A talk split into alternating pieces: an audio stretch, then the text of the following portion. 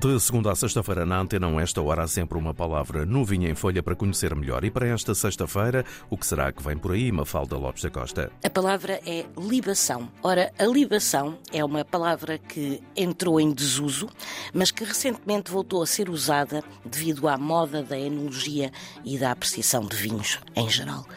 A libação é uma degustação de vinho, licor ou outra bebida alcoólica, mas na origem era apenas o ato ou o efeito de libar, ou seja, de beber em honra de alguém, nomeadamente em honra de um deus. A libação consistia no derramamento de um líquido, que podia ser vinho, azeite ou até mesmo sangue, em honra de uma divindade. A palavra vem do latim de libácio, que significa oferta de bebida. E, singularmente, no Brasil, ainda existe a tradição, entre os bebedores de cachaça, de verterem algumas gotas para o santo antes de beberem a cachaça.